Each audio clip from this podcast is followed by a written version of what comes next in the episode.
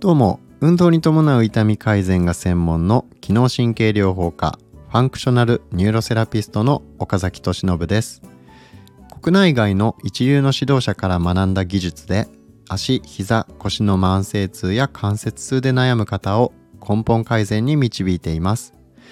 あなたはこの音声講座を聞くことで痛みなく自由に動ける生活を取り戻すための知識を得ることができます。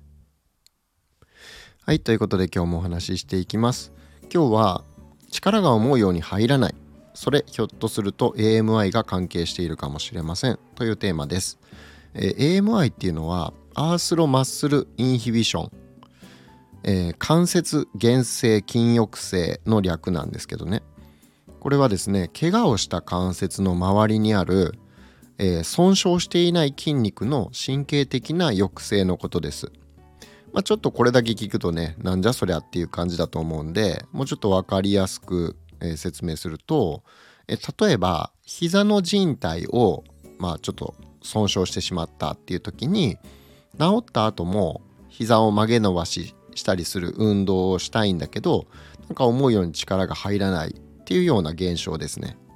でこれがこの関節原性筋抑制っていうことによってが起こっていて力が入りにくくなっているっていう可能性があります。え、まあ簡単に言うと AMI っていうのはあの、防御反応の一種ですね。防御反射の一種っていうふうに考えられてます。筋肉自体には、えー、損傷はない筋肉自体は無傷なんだけれども筋肉の力が入りにくくなるという現象ですね。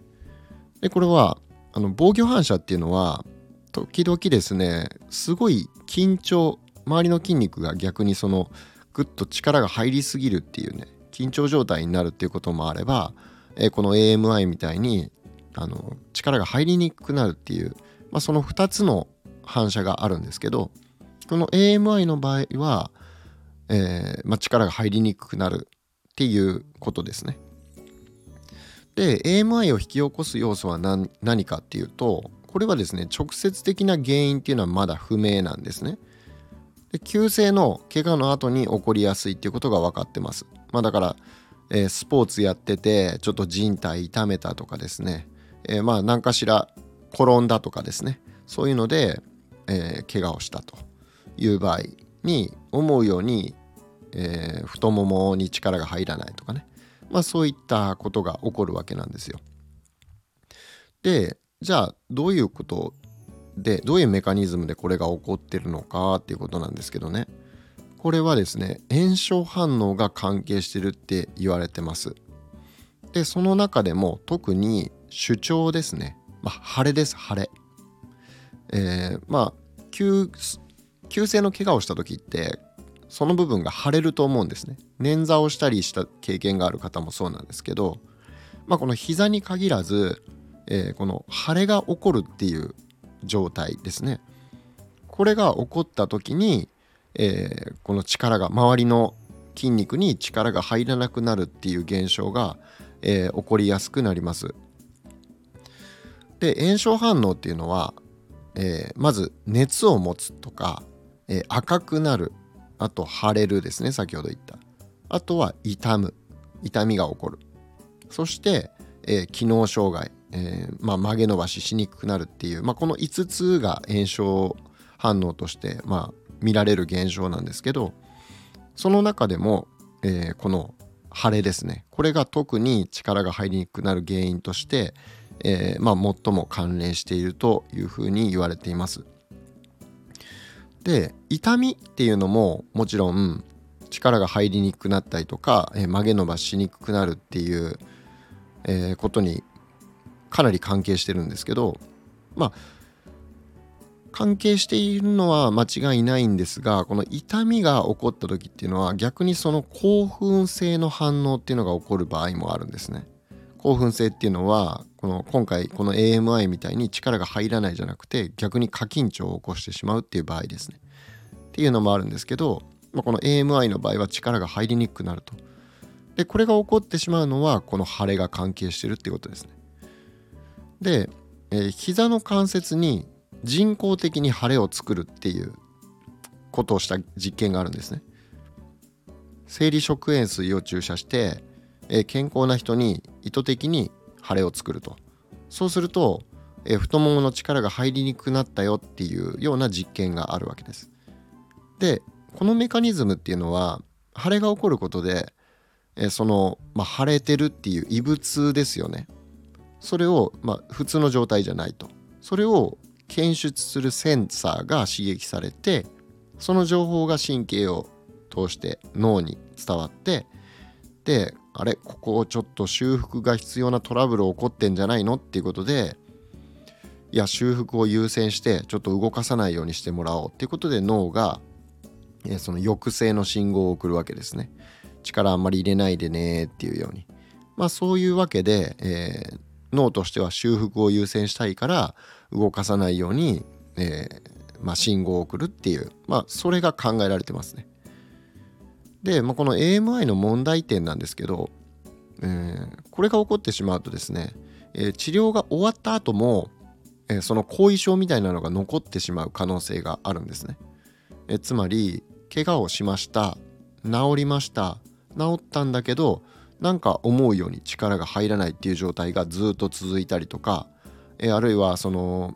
代償運動っていうんですけど、えかばってしまうっていうことですね。そのうまく力が入らない分をかばって他の筋肉が頑張りすぎてしまう。えそうすることによってそこの過緊張が起こってまあ例えば、えー、膝に問題があったのにその問題が腰の方に影響してしまうっていうようなことも、えー、考えられるっていうわけですね。だから膝痛めたけど、えー、なんかしばらくして腰も痛くなってきたという場合、えー、その膝の怪我によって使いにくくなってる抑制が起こってしまった筋肉をかばうために他の筋肉が頑張ってしまって、えー、まあその間違った運動パターンがもう習慣的に、えー、なってしまって、えー、その頑張りすぎた筋肉に負担がずっと集中してしまうから、まあ、痛みの原因になってしまうっていうことですねだから座骨神経痛とかにつながってしまうような可能性も、えー、まあ、なきにしもあらずっていうことで。まあ、改善したいことですよねこれは。であとはですねま関節怪我しましたってなったら固定するじゃないですか。で固定すると筋肉が弱るわけですねその周りの筋肉が。でそうすると筋肉が落ちると関節の安定性っていうのも、え弱ってしまうので、えまた関節が怪我しやすい状態になると、まあ、緩い状態になるってことですね。でそうするとまた怪我しちゃってっていうこのね負の連鎖が起こってしまう可能性があるわけですね。だから、まあ、この AMI を改善するこの関節痛めたことによって周りの筋肉に力が入りにくくなってしまうっていうのを改善するのは大事なことなんですね。要は、えー、早期の処置が大事ですっていう話です。急性の怪我した時の、えー、初動がすごく大事ですね。でじゃあこれを改善するためにはどういう方法があるかっていうと、えー、これは結論としては、えー、寒冷療法アイシングですね冷やす方法と運動療法を組み合わせるっていう方法が有効だと考えられています。えー、これは2019年の、えー、スコーピングレビューっていう、まあ、論文をまとめた研究だったりとか2014年のシステマティックレビューっていう、まあ、要するにその論文エビデンスがちゃんと出てるっていうことですね。でそこで、えー、寒冷療法と運動療法が効果があるということが分かってると。で具体的には、えー、まあ、怪我しました力入りにくい状態になってます、えー、もちろん改善を優先してしばらくは安静にしておく必要はあるんですけどある程度良くなってきた場合、えー、20分アイスバッグを、え2つそれぞれ膝の前と後ろに固定して冷やすわけですね。で冷やした後、え少なくともえー、っと45分間はその冷やした治療効果が持続するって言われてます。この冷やすことによってこの力が入りにくくなるっていう状況が、えー、一旦落ち着くわけなんですね。力が入りやすくなるってことです。その冷やすことによって。でその力が入りやすくなってる状態、まあ、抑制が解除されてる状態ですね。その間に、えー、運動療法を行うというようなアプローチですね。え普通ですね運動前って体温めるのが基本ですよね。だけどこの AMI の場合っていうのは冷やすことで、えー、一旦抑制を解除してから動かすっていうのが、まあ、普通の状態正常な状態の時との大きな違いですね。でじゃあこの AMI の状態に対して施術はどうなのかと。えー、まあ施術者が関節を動かしたりするような施術ですね都市療法これはどうかっていうと、えー、まあ結論としてはあまり効果が期待できないっていうことです。直後に症状が改善するってことはあっても、効果の程度が小さくて1時間後にはもうほとんど効果なくなってしまうっていうことが、えー、分かってます。でむしろ悪化したっていう結果もあるくらいなんでまあ、なので基本的には施術よりも運動療法を行うっていう方が有効、えー、で僕の場合は、えー、どうするかこういう時ですね、まあ、ある程度、えー、状態が良くなって動かせる状態になってきましたってなったら、えこのアイシングをしてじゃあ抑制を解除してそれから施術と運動療法を組み合わせるっていうことをやると思います。